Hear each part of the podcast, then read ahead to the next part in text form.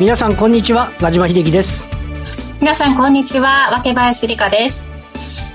えこの時間はパンローリングプレゼンツきらめきの発想投資戦略ラジオをお送りします。えこの番組はパンローリングチャンネル YouTube ライブでもお楽しみいただけます。YouTube は番組ホームページからご覧いただけます。ということでコロナ感染対策として、えー、今日も私リモートでの出演となります。よろしくお願いします。よろしくお願いしますさて和島さん今日は大引け日経平均株価191円高2万7993円と、まあ、2万8000円台こそ乗せなかったんですけれども強かったと言えますよね。そうですね。あの今日のこの大引けの値段が今日の高値ということで高値引けになってるんですよね、はい、であの先週の金曜日は2万8001円で木曜日が2万8015円と。うん、で、あのその木金に関して言うと、2万8000に戦いに行って、なんか押し返されたようなイメージなんですけど、はい、今日の部分で言うと、まあね、あの先週末のアメリカ市場が非常にいい環境だったにもかかわらず、朝方ちょっともたついていましたけど、あの戻り売り一巡後ですね、2万8000接近で戻り売り一巡後、少しこう買いが入ってきて、まあ、結果的に高値引けっていうのはあの引け味とするとそんなに悪くないかなっていうね、もう一度2万8000円チャレンジというなんか、あの下地があるようななんかそんな大引けのような感じもしますよね。そうですよね。はい、まあ決決算にも注目が集まって、まあ商いも膨らんで。ライム全体でも8割以上上昇しているとそうです。あのいうことですもんね、はい、今、ちなみにですね日経平均の一株利益っていうのは、決算発表直前は2100円ぐらいだったんですけど、えー、それが2160円ぐらいまで上がってきてて、うん、結果的に言うと、株価収益率、PR は低下をしてきているというところで、はい、まあ、なんていうか、すごくいいっていうよりは、まあ、アメリカもそうですけど、そんなに悪くないなみたいな流れにはなってるかなっていう印象でしょうかね。はい。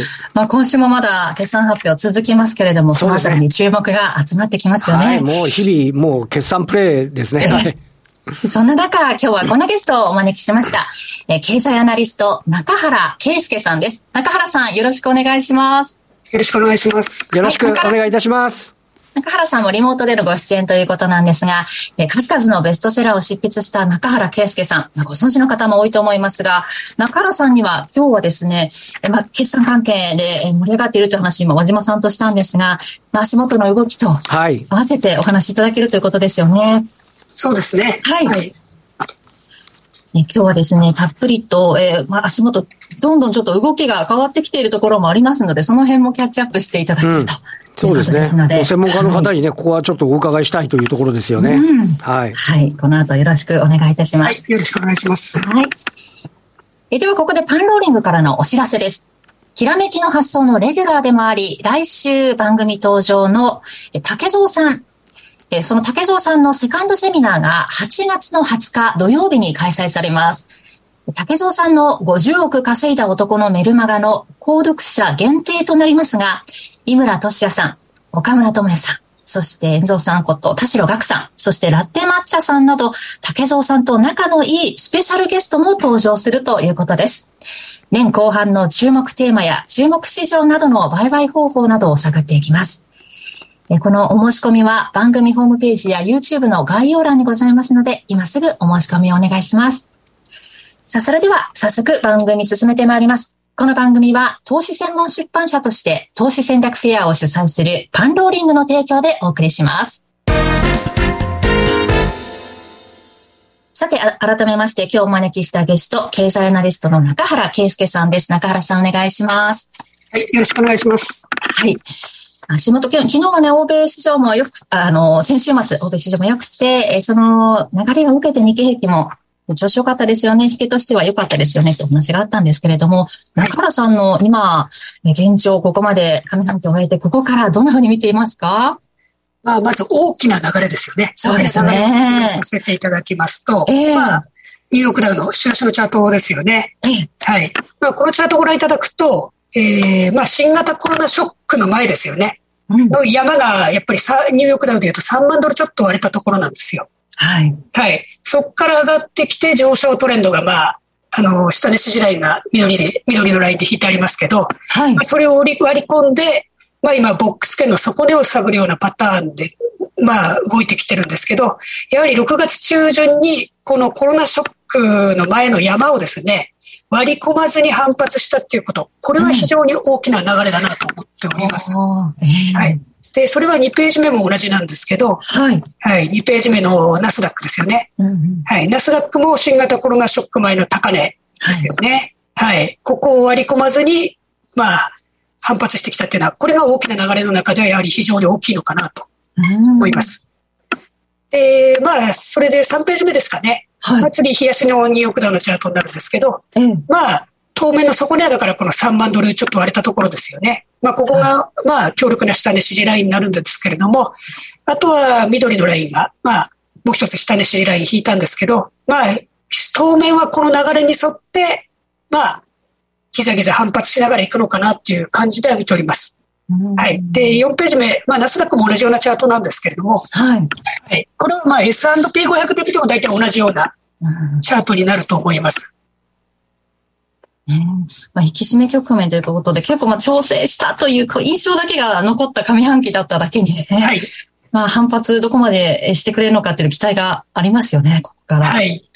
あれですよね、本当にあの、はい、中原さん、あの、えっと、はい、先ほどの週足度見ても、前の高値がちゃんとサポートになり、ナスダックの方も、えー、きっちり前の高値がサポートになるっていうのは、まあ、あの、セオリー通りには来てるっていうところなんですかね。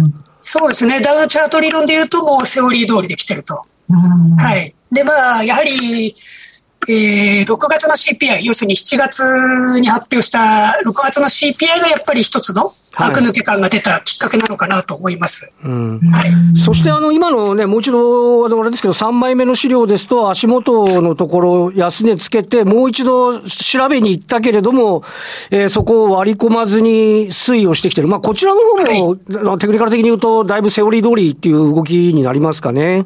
そうですね。まず、セオリー通りの動きになってると思います。うんで、ここのあたりは、あの、まだまだあれかもしれませんけど、少し、こう、あの、なんて言いますかね、あの、えー、それまでの動きは結構ドキドキして見なきゃいけなかったんですけど、あの、ちょっと、こう、安心して見ていても大丈夫っぽいっていうのが今の株価のインデックスっていうところになりますか？まあ、これ、確かにそこは打ったと思うんですけど、はい、じゃあ、これが3万4千ドル超えて5千ドル超えるかっていうと、そういう話ではなくて。なるほど。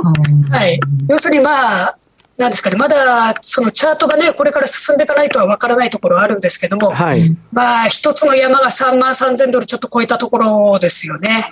はい。ここがだから、まあ、ボックストレンドの上値になってくる可能性は、まあ、結構高いのかななんて思って見てるんですよね。直近の前の高値あたり付近っていうことになりますよね。そうですね。はい。はい、なるほど。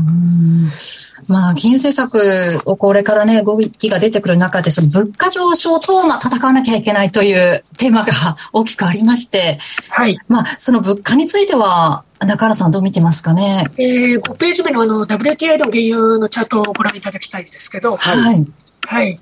まあ、ここ、そうですよね。まあ、1ヶ月半ぐらい。まあ、こう、なんですかね、ちょっとまあ、下降トレンド気味に来てるわけなんですけど、えー、ただまあ、このまま下に行くということはなくて、はい、私の中では希望希望的観測としてはですね、うん、100ドル前後でずっと収まってくれると、アメリカの CPI も今後落ち着いてくるのかなと思って見ております。これ確かにあの CPI 消費者物価のところで言うと、やっぱりその原油ガソリン価格の上昇っていうのが結構響いていた部分で言うと、確かにこのチャートを拝見すると、100ドル前後で落ち着いてくれれば、ちょっと一時のなんかドキドキ感みたいなものはなくなってくるっていうところですかね。そうですね。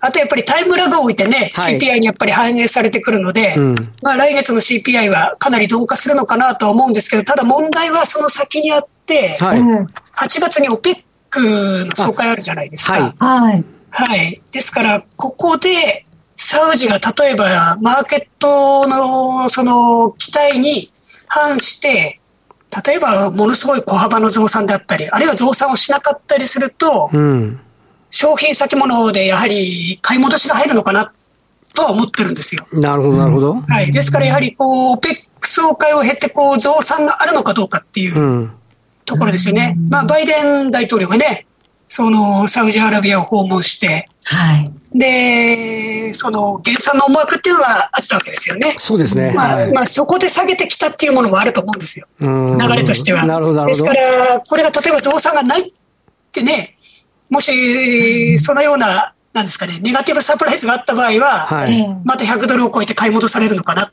と思って見ておりますね。まあ、ここから冬に向けて、またヨーロッパの方ではかなり深刻な問題になってきてますもんね。そうですね。やはり今年の後半の最大のリスクはヨーロッパですね。ヨーロッパ、テールリスクとしてはやっぱりヨーロッパ、ここを意識しなければならないのかなと思いますね。はい。直近はその OPEC の動向をちょっと注視しなければいけないと。はい、まあ、その、まあ、物価の状況が落ち着いてくればというところですが、日本に関してはいかがでしょうか？そうですね。まず 6,、えー、6ページですかね。はい。6ページの日経平均、まあこれ冷やしなんですけど、えー、その、基本的にはボックス圏でずっと置いてきてるわけですよ。はい。はい。まあ、あの、ラインを引いてますけど、まあ、2万5千から2万9千の4千の、まあ、レンジですよね。はい。はい。ちょっとチャート上2万9千が見えないんで、あの、ギリギリのところに緑の線引かせていただいてますけれども、はい、だから中央値が2万7千ということですよね。はい。だから、まあ、私から言わせると2万7千より下に行けば下に行くほど、買いを増やしていって、2万7千より上に行けば上に行くほど、なんですかね、売却していくっていう、利益確定していくっていう、まあ、この戦略が、まあ、今のところずっと機能してるわけですよね。はい。なんか皆さんが悲観してるところっていうのが買い版であるけど、楽観視してるところはまだそこから先あんまり楽観しちゃいかんぞみたいな そんな流れっていうことになりますかね。そうですね。だから2万8000にも近づいてきたところっていうのはやっぱりポジションを減らしていくところであって、はい。はい。まあこれがね、来週どうなるかわからないですけど、まあ2万8000超えてきたらまあ、普通にポジション整理でしょうね。うん。はい。セオリー通りに行けば。なるほど。はい。まあ、先週も確かに2万8000はね、重かったって折り返しちゃったっていう流れありましたですからね。はい。はい、あとは、やはり去年あたりからの動きを見てると、やっぱり S q が転換点になるときが結構多くて。はい、はい。はい。例えば、チャートで言うと2月の10日ぐらいですよね。はい。あそれから3月9日もそうだし。はい。3月9日の谷の塔もそうですね。で、はい、えー、それから4月12日。はい。ここもそうだし。それから5月12日。5月12日も安値になってますね。はい。はい。あの、大体 S q に近い日付。確かにそうですね。6月9日も S q 前の日ですもんね、これね。そうです。あの、去年から見てると大体 S q の前々日か前日に安値をつけるとき、あるいは高値をつけるときが多くて、まあおそらく海外投資家、ここをターゲットにやっぱり先物とオプションを組み合わせて、やっぱり売り買い激しくしてるのかなって、まあ私はそう見てますね。うんその日本株にね、にわかにこう注目が集まるんじゃないかな、そうじゃないかっていうのずっと言われてきてるんですけれども、はい、原さんはどう見ているんでしょうか？いや、あの、長期の海外投資家、要するに長期の腰の座った海外投資家っていうのはまだ入ってきてないような感じがしますね。どちらかというと、やっぱり短期筋。がずっと去年から、まあ、日本の株を動かしてるっていう、やっぱりそういう動きがずっと続いてるような気がしますね。はい。まあ、その、海外投資家の注目が集まった一つの要因として、まあ、円安要因っていうのもあったと思うんですけれども。そうですね。まあ、えー、チャートで言うとね、5月12日がまあ、ね、あの、安値つけてるとこあるじゃないですか、一つの。はい。はい。で、まあ私、あの、7ページなんですけど、ええー、まあ株式新聞のコラムを1ヶ月に1回ぐらい書いてまして、はい。まあこれ5月13日に書いた記事なんです。あ、5月13日に出たんですけど、これ実際5月12日に書いてるんですけど、はい、はい、5月13日の朝に出てますけど、まあ、日本株の割安さに海外投資家そろそろ注目し始めたよっていうことは書かせていただいてます。はい。はい。まあ、ですから、まあ、日経金のチャートとしては、まあ、ちょうどそこのとこで、まあ、出せたのかなと思うんですけど、ただやはり、先週からですかね、FOMC の前からやっぱりちょっと動きがちょっと変わっ、ちょっと若干変わってきてるなと思ってて、はい。まあ、それが、えー、資料で言うと8ページですかね。はい。はい。まあ、日本株の優位性が薄れるハテナってしてますけど、まず一つ目が円安メリットがちょっと弱まる兆候が出てきてるなと。はい。はい。これは FOMC 前だったんですよね。はい、その、要するにまだ円高が大きく進む前だったんですけど、その兆候が出てきてたのが、一番目がその円安による収益が、やっぱり収益として評価されない動きが大型株を中心にやっぱり散見されてきたなと。はい、例えば、えー、9ページのチャートで言うと、キャノンですよね。はい。キャノンはた、確かに増額修正したけど、円安分ってやつですよね、確かね。そうですよ。本業の儲けがあんまり伸びてなかったんですよね。はい、それから10ページ、日東電工。はい。これも決算あってから、窓を開けて、まあ、ね、さ、まあ、なんですかね、下げ基調ですよね、どちらかというと。はい。はい。はい、これも本業の儲けというより、やっぱり為替の差益のが大きかったってことで、で、8ページの資料にまた戻っていただくと、はい。はい。まあそういった動きが散見されてきたと。うん、まあ島野なんかも同じような動きしてました、ね、島野もそうでしたね。非常にきつい反応になっちゃいましたよね。はい。はい、そその一方でやっぱりあの、営業利益、要するに本業の儲けがしっかり伸びてる企業っていうのは、こう、根を飛ばしてたなっていう感じがするんですよね。はい、まあ、それはまた、また、あの、この2番のお話の次にさせていただきたいんですけど、で、ねはい、2番目がですね、やっぱり中国リスクが再燃するんじゃないかっていう。うん懸念があるわけですよね。はい、で、先、先週でしたかね、李克強首相が、大型の景気対策否定しましたよね。本当ですよね。いいんですかね、はい、あれで、はい。自分もあれと思ったんですよ。要するに、秋に共産党大会あるわけじゃないですか、5年に1回の。はいはい、で、そこで、習近平主席が権力基盤ね、3期目に向けて固める。はい、そうすると当然景気対策やるのかなって普通は思うじゃないですか。はいところが、景気対策をこれ、首相、李克強首相が否定したと。はい、で、やっぱりロックダウン再来への懸念も今くすぶってるわけですよね。うん、で、実際その中国に工場を持つ企業のやっぱり担当者の方何人かにお伺いすると、相当中国の共産党は今、こう、なんですかね、ロックダウンをすぐにでもこう、しそうなそういった動きをしてるっていうんですよね。そうなんですか。はい。ですから、私たちがこう、日本で、日本のマーケット関係者が言ってるのとは全く話が違ってて、まだまだ中国リスクっていうのはこれからあるかもしれないってことを、こう、中国に工場を持つ多くの企業の担当者が身構えてるような感じではありますよね。だからそこがやっぱりちょっと、ね、温度差を、日本のマーケットとはちょっと温度差を感じるところではありますよね。はい。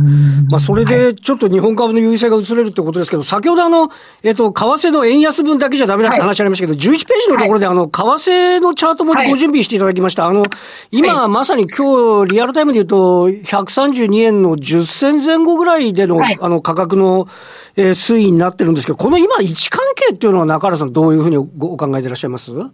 これはあの、チャート的に言うと5月9日に131円34銭ってつけてると思うんですよ。はい、あ、あります。はい。はい。だからこれ、チャートの理論的に言うと、この131円34銭を下抜けてこなければ、要するに、これより円高が進まなければ、まだ円安トレンドは継続してるって言えるわけですよね。うん、直近の高値を割り込まなければ、トレンドの変化にはならないということになりますかね。はい、ただまあ、大雑把に、もっと大雑把にとってね、はい、あの、130円から140円で一応緑の線引いてますけど、はい、はい。はい。だからまあ、この間のボックスで収まってくるのかななんて感触では見ております。うん。だからこれが130円割り込んでくると、ちょっと違うぞっていうことになって、日本株の優位性が薄れるハテナが薄れるんだってきちゃうわけですよね。確かにあの、今回の第一四半期で、あの、為替の前提、はい。130円に置き直してるところ結構ありますもんね。はい。そうか。想定為替レートが。はい。で、保守的な企業だとまだ120円とかで。ああ、そうですね。止まってますよね。確かにね。はい。はい。だからそこでやっぱり為替に頼らなくて、為替、為替の債券はどちらかとおまけで、やっぱり営業利益をしっかり伸ばしてる企業っていうことで、それでまあ12ページですよね。はい、例えば最近値を飛ばしてるのはコアですよね。はい。はい。こちらはいい決算だったですね。はい。はい、そうですね。はい。まあね、だいぶちょっと高寄りしましたけどね。まあ本業の利益を伸ばしてるってことで、はい、まあその後、いろんな証券会社がレーティングを出してきて、はい。まあ普通だったらこれおしめ一回作ってからもう一回上に行くようなチャートを描くと思ったんですけど、まあ一気に上に行っちゃいましたね。はい。はい。強い動きだったですよね。そうですね。で、もう一つチャートを示しますと、13ページですかね。はい。はい。これは先週の、はい、そうですね、先週の水曜日に、えー、成田さんの番組で、はい。はい。取り上げ、まあ一応しということで取り上げさせていただいたんですけど、まあ、その後に決算発表があって、えー、やっぱり本業の利益がすごい伸びてたんですよね。ニシンがちゃんと伸びてたって話ですね。そうです。はい。はい、で、まあ、窓を開けてチャートを要請、まあ、日本引いてますけどね。はい。はい。まあ、このようなチャートを描いてるわけなんですけど、はい。で、そこでまあ、ちょっと決算単身ですかね。はい。えー、14ページ。ージはい。まあ、どこを見ればいいのかっていうと、やはり、決算単身の最初のページの営業利益のとこなんですよね。はい。ここがだから、前期も増えてたんですよ。前期も増えてたんですけど、今期はだから、266.6%で伸びてるわけじゃないですか。ね、はい、はい。で、純利益で言っても398.1%。4倍伸びてるわけですよね。はい。で、これ、まあ、経常利益のところに為替債金が乗っかってくるわけじゃないですか。あ、そうですね。はい。で、為替債金これ見てると2.4億円ぐらいになって、うん、やっぱり営業利益が伸びてるっていうのが非常に強いなと。うん、はい。本業、本業の儲けがちゃんと出てるって話ですね。はい。で、通期の見通しをこのように情報修正、まあ、上半期と通期の見通しを行政、あの、情報修正してるわけなんですけど、はい。ただ、情報修正幅も相当保守的であって、うん、はい。下の方ですよね。うんはい。ですから、営業利益で言うと、通期で23億5000万じゃないですか。はい、はい、そうですね。はい。でも、これ、第一四半期で9億6100万ですから、多分これ第二四半期でもう20億円近く、あるいは20億円超えてくる可能性あるわけですよ、ね。進捗率がもうすでにいっちゃってる感がありますもんね、確かに、ね、そうですね。ですから、こういう保守的な見通しを公表するとですね、で、はい、これ想定レート120円で見てるんですよね。なるほど。こちらさらに保守的なわけですね。なるほど。はい、だからこれ第二四半期でも情報修正する可能性高いわけですよ。なるほど、なるほど。さらに第3か第4でもう1回、あるいは2回やるんじゃないかなっていう見通しが立つわけですよね。そう見ると、まあ、チャートに戻っていただくと13ページですか。はい。はい。まあ、これ、第二四半期過ぎた頃には、まあ、1000円超えてきて全然おかしくないのかなと思いますね。あるいは、うん、あ、すみません。あと、あるいは先ほどのコアも取り上げたと思うんですけど、はい、コアも実は想定為替レート120円に見直してるんですよね。ですはいはい、ですからやっぱりまだ余裕があるわけですよ。はい。ですからやっぱり為替も保守的、それから営業利益も保守的ってことで、やっぱりこういった銘柄って強いんじゃないかなって私は思ってるんですよね。中原さん、やっぱりあの、その専門家でいらっしゃって、やっぱりそのあたりを、こう、この決算発表期っていうのは吟味していくってことが非常に重要になってくるっていうところになりますかね。そうですね。その、吟味していくのが大事だし、吟味したとしても、例えば次の日ストップ高になっちゃったりする銘柄もあるわけじゃないですか。はいはいはいはい。ちょっと、なるべくそれは追っかけないで、うん、なるほど、なるほど。はい。押してきたところを狙うっていうところですかね。はい。例えば今日なんかで言うと、エンプラスって企業がね、やっぱりストップ高してましたけど、はい、あのストップ高はさすがに買えないです。よ。だから、ああいうのは追っかけないで、はい、例えば白桃なんかもね、一時ストップ高してましたけど、はい、だから、ストップ高して、その後、ね、ちょっと陰線を大きく引くようなところがあればいいのかなと思うんですけど、これ、連日でこう、幅高するようなものは追っかけるべきではないと。なるほど。いう感じですかね。はい。まあ、ここから為替の動きを、まあ、動向を見つめながら、決算にしっかり反応していくっていうことが、まあ、大事そうですが、その他にもここから何に注目していけばいいのかというのは、この後、延長配信の方で、中原さんにたっぷり伺えればなと思っておりますので、はい、これからテーマになってきそうなことを伺っていこうと思います。はい。はい、引き続き中原さんにこの後もお話を伺います。はい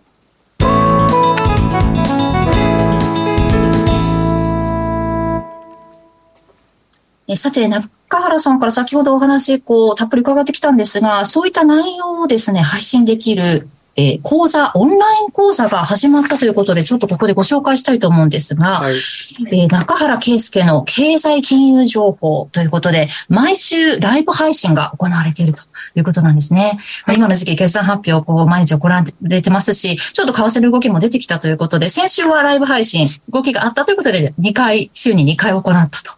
いうことなんですまあ、ありましたからね。そうですね。動きがあるときは、まあ、都度配信されるということで、はい、今注目点が多い中では、中原さんのファンにとっても助かるなということなんですが、まあ、今日の解説でもありましたが、下値サポートがまあ、こう強くなってきた、そこが見えてきた、で、出遅れている円安銘柄というお話を少し前にされて、まあ、実際に上がったということで、この配信をあの、聞かれていた方、講座を受けられていた方というのは、まあ、そのあたりちゃんと反応できたということで、喜びの声が結構届いているそうなんですね。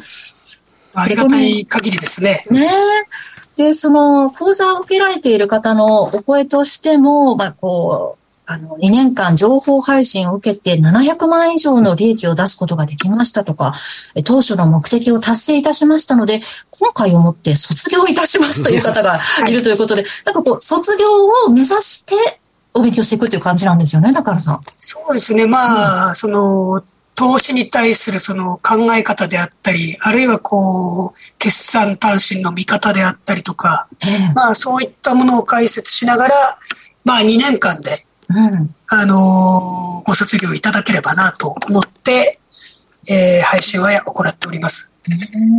あの、5月の時点で株式新聞でこの日本株の割安さに注目し始めた海外投資家という記事配信したんですよっていうこともあったんですが、ちょっと少し先の見通しを具体的に教えてくれるのすごくいいなって私、あの、印象を受けたんですが、はい、その他にもこの投資対象の参考セクターですとか銘柄、あとはこの資金の配分なんかも説明されているそうですね。そうですね。まあ、初心者向けの、うん、その初心者の方にとってやっぱり資金配分って非常に大事であって、えー、まあ、その資金配分ができるようになって、なおかつリスク管理がご自身でできるようになれば、うん、その、ご自身の好きなように、あの、資金配分を外して運用されてもいいのかなと思ってます。うん。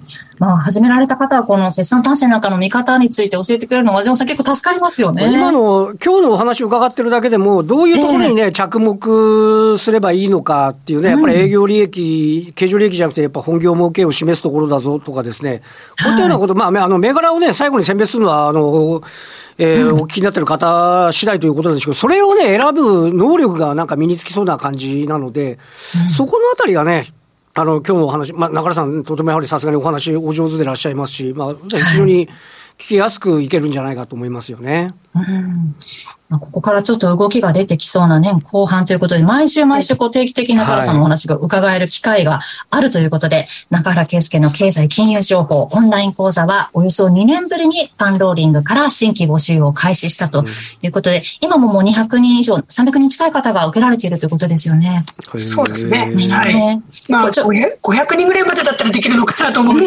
はい、そこでちょっと、まあ、打ち切らせていただこうかなと思っております。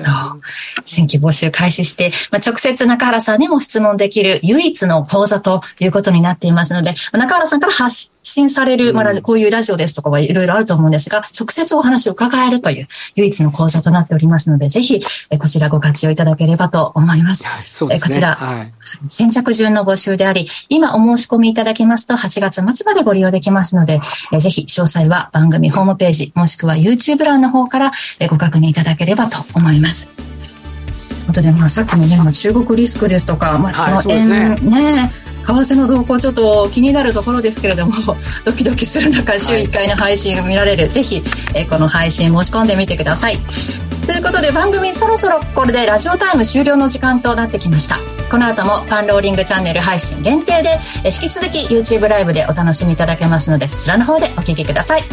ラジオの前の皆さんとはここでお別れです来週も素敵なゲストをお招きしてお話伺っていきますこの番組は投資専門出版社として投資戦略フェアを主催するパンローリングの提供でお送りしました。それでは皆さんまた来週です。